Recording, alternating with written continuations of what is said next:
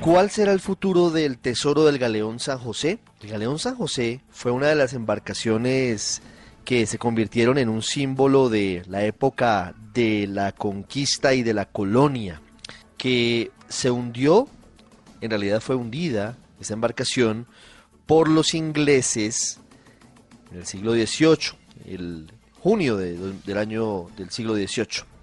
Ya nos van a contar exactamente en qué año se produjo ese ataque. Y es importante porque el presidente Santos había intentado dejar listo el proceso para sacar de las profundidades del Mar Caribe el tesoro del galeón San José por medio de una alianza público-privada, es decir, que una empresa se creó con base en eh, haber obtenido las coordenadas, se creó para sacar los tesoros, a cambio de un beneficio, por supuesto, económico y de regalías y otro tipo de cosas. Pues es un tema que ha enfrentado a la comunidad científica, a los antropólogos, a muchos sectores y que habla de dos modelos, o el modelo de alianza público-privada, es decir, el modelo que pretende algún tipo de beneficio económico o de monetizar el tesoro, y otro, otra vertiente que busca que sea solamente un asunto cultural y un asunto de patrimonio. Nos atiende Manuel Salge, doctor en antropología, hace parte del Observatorio de Patrimonio Cultural de la Universidad de los Andes para hablar de este tema que es apasionante por la historia que hay detrás y por lo que está en juego para Colombia y para España. Doctor Salge, buenas tardes. Ricardo, buenas tardes. Muchas gracias por la invitación. Muy contento de estar acá contigo esta tarde. Dicen los cronistas de Indias que el 8 de junio de 1708 la Armada Británica hundió al galeón San José frente a las costas de Cartagena de Indias y era prácticamente impensable llegar a tener siquiera la cercanía de rescatar lo que quedó del naufragio hasta hace algunos años, hasta hace aproximadamente seis años que comenzó un trabajo de, esta firma de Maritime Search Archaeology, pero luego eh, lo que ha venido es eh, el hallazgo de las coordenadas y los anuncios y lo demás. Hoy usted cómo analiza, doctor Salge, lo que está pasando con el galeón San José. Bueno, Ricardo, pues tu introducción ha sido muy acertada, es un proceso que tiene ya un tiempo y que ha tenido un giro en los últimos días con el anuncio del presidente Santos de la suspensión de la APP que estaba diseñada para su rescate. Efectivamente, eh, lo que se le venía criticando a esa APP por parte de la comunidad, digamos como académica y por parte de la sociedad en general, es que una parte de el yacimiento arqueológico, la que no fuera considerada como patrimonio cultural, podía ser puesta a la venta y con esas ganancias se le retribuyera al originador de la propuesta, en este caso Max, sus labores de, búsqueda y de rescate. Digamos que eso como para dar un contexto muy general. Ahora bien, ¿qué es lo que tenemos ahí? Tenemos que se ponen en evidencia varias cosas. La primera, en el país carecemos de una política pública de patrimonio sumergido. Esto hace que esas decisiones sobre eh, el patrimonio dependan de, digamos, de los gobiernos. Entonces, para el gobierno Santos, que impulsó la ley eh, 1675-2013, el patrimonio o una parte del patrimonio podía ser comercializado. Entonces, si nosotros tuviéramos una política pública de respaldar y que fuera más un asunto de, eh, digamos, una política de Estado, fuera más una decisión del gobierno, salvaríamos o protegeríamos ese, e, este tipo de cosas. Y de hecho, esas políticas públicas responderían a la intención, digamos, de, de la constitución política que el patrimonio pertenece a la nación, nos pertenece a todos y por lo tanto no puede ser comercializado, no puede ser explotado, usufructuado económicamente. Digamos que eso en términos generales. Pero también pone en evidencia que en el país la inversión para tecnología, para ciencia y para cultura es muy baja. Es increíble pensar que el Estado solamente pueda extraer el galeón, que además es, como tú bien lo decías, un eh, elemento simbólico importantísimo para América, incluso para Europa, eh, a través de esta asociación que no beneficia al país. Entonces habla muy mal de la capacidad de gestionar recursos para este tipo de temas. Hablando sobre la política pública de la que usted plantea la discusión, doctor Salge, ¿cómo pensar en una política pública real para el patrimonio sumergido? Para que no dependa de lo que piense el gobierno de turno, porque no sabemos qué vaya a pasar con la situación del Galeón San José en el gobierno que entra apenas en, en una semana y un poquito más. Bueno, primero hay que, digamos que hacer un llamado a todas las personas que tienen una voz acerca del patrimonio, ¿no?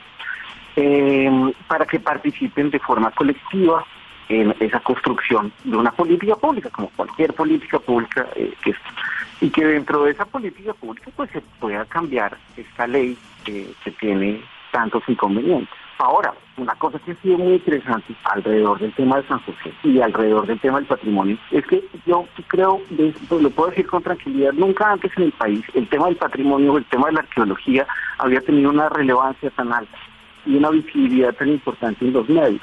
Y eso crea que la opinión pública está involucrada con el tema y por lo tanto puede empezar a hacer control social de lo que está pasando alrededor de eso.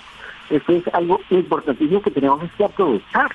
Eh, en ese sentido, pues estas reflexiones del patrimonio nos permiten aumentar el conocimiento que tenemos del pasado y explorar temas tan interesantes como, bueno, las relaciones coloniales, eh, la validez de la leyenda negra sobre la conquista y la colonia eh, europea, los eh, circuitos comerciales, la feria de Portobelo, la tributación en ese momento, cómo vivía la gente en los barcos durante esos trayectos tras, eh, oceánicos.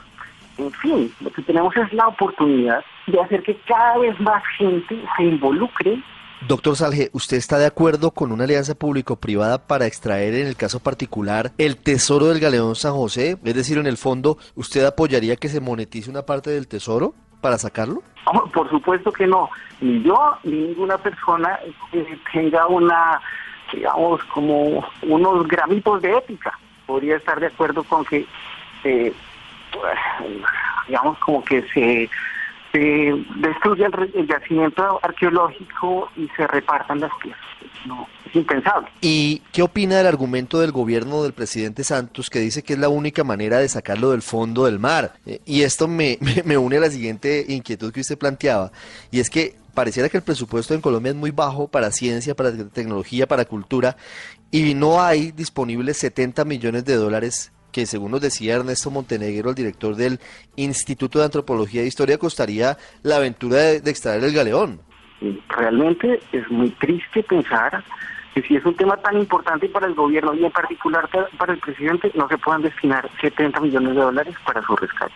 Y más pensando que esto es al mismo tiempo una inversión una inversión en términos sociales. Piense usted que si después esto termina como un, no sé, presentado al público como museo en Cartagena, que tanto lo necesita, es una inversión para la región, para Cartagena, para Bolívar, para el Caribe, para el país.